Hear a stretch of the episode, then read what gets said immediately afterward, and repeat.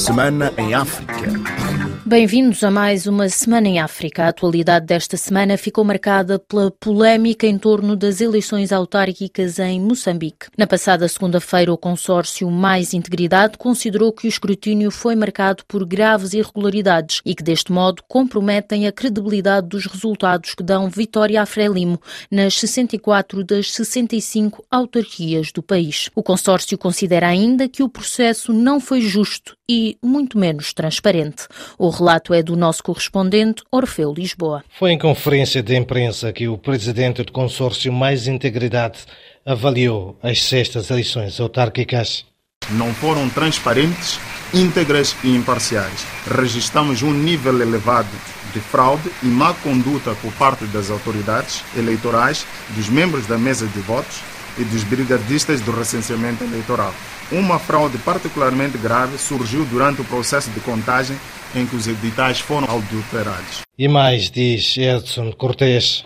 Registramos ainda o uso abusivo da força pelas forças de defesa e segurança para intimidar e expulsar observadores e delegados de candidatura dos partidos da oposição das mesas de voto e desviar urnas para locais desconhecidos, diferentes daqueles onde deveria decorrer o apuramento. O Partido Frelimo, nestas eleições, mostrou ser jogador, árbitro dentro do processo. Para o consórcio Mais Integridade, que junta oito organizações da sociedade civil, a Comissão Nacional de Eleições foi um entrave à acreditação dos observadores. No decurso da semana, a Renam prometeu lutar nos tribunais para contestar estes resultados intermédios anunciados e os protestos nas ruas têm vindo a multiplicar-se. E a Comissão Nacional de Direitos Humanos salientou, entretanto, que os atos ilícitos e as irregularidades detectadas durante estas sextas eleições autárquicas revelam a fraca capacidade dos órgãos eleitorais em liderar o processo.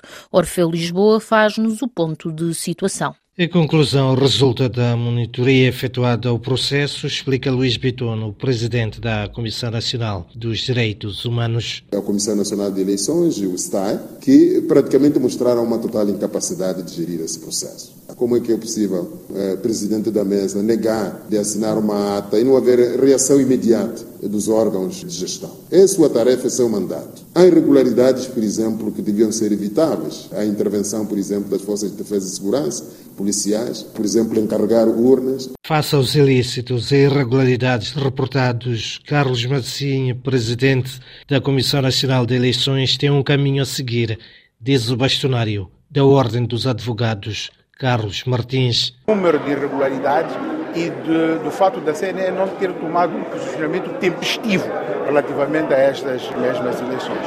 Penso mesmo que seria dele renunciar ao mandato.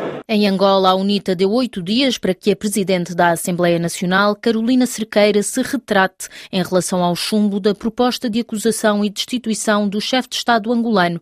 Francisco Paulo tem mais informação. Em conferência de imprensa nesta quarta-feira, Liberty Chiaca, líder do grupo parlamentar da UNITA, espera que o Parlamento angolano anule a decisão de 14 de outubro que rejeitou a criação de uma comissão que avaliasse a iniciativa de acusação e destituição de João Lourenço. O político garante que se a sugestão do maior partido na oposição for ignorada por Carolina Cerqueira, presidente da Assembleia Nacional, a UNITA vai recorrer ao Tribunal Constitucional para avaliar a posição tomada pelo Parlamento e de declarar ilegal o ato. Vamos convidar a senhora Presidente da Assembleia Nacional a reparar os erros cometidos e repor a legalidade nos próximos oito dias. Caso a senhora Presidente da Assembleia Nacional mantenha a postura de violação em cumprimento de ordens superiores, vamos recorrer ao Tribunal Constitucional para declarar a nulidade da referida reunião. Liberté Chiaca insiste que a proposta ainda não nasceu. Por isso, mostra-se confiante de que o documento vai ser debatido e aprovado pela Assembleia Nacional.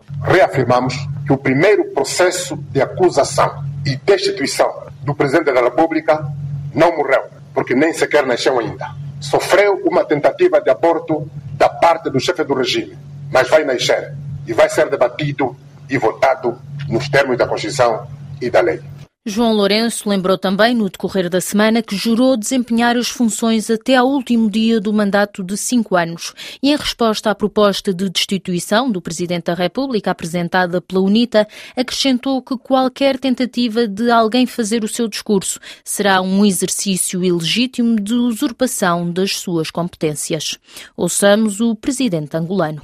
No dia 15 de setembro de 2022, jurei por minha honra desempenhar com toda a dedicação as minhas funções, cumprir e fazer cumprir a Constituição e as leis, defender a independência, a soberania, a unidade da nação e a integridade territorial e defender a paz e a democracia e promover a estabilidade, o bem-estar e o progresso social de todos os angolanos.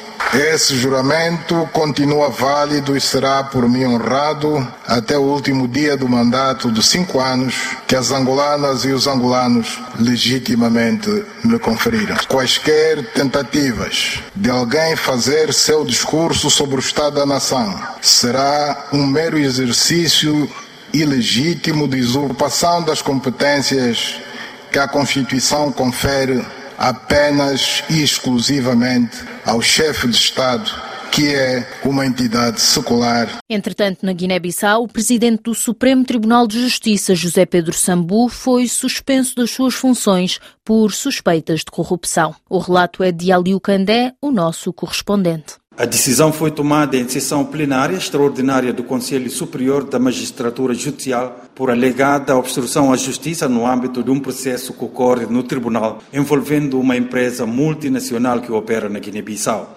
O Conselho decidiu instaurar o competente processo disciplinar contra o presidente do mais alto órgão judicial do país, que transitoriamente foi suspenso e substituído por seu vice-presidente Lima André. O jurista Luiz Petit, ao comentar o assunto, fala em violações graves que podem beliscar a imagem da Guiné-Bissau. Para nós é grave, para não dizer uma situação de tremenda ilegalidade. Quem convocou esta sessão não tem competências, é um vice-presidente. E o presidente está em funções, está ativo e não, tem, não está sob nenhum impedimento. Primeiro, mesmo que eventualmente tenha sido levantada a questão ligada à corrupção, ou seja, envolvimento direto nos processos, primeiro, o presidente também, como cidadão, merece o princípio da presunção de inocência. Estamos perante, mais uma vez, do degredir da imagem do Supremo Tribunal de Justiça, mas a imagem do país. Tudo começou com a carta aberta da Associação Sindical dos Magistrados Judiciais Guineenses, ASMAGui, dirigida ao presidente Pedro Sambu, pedindo a sua demissão para salvaguarda da dignidade do Poder Judiciário.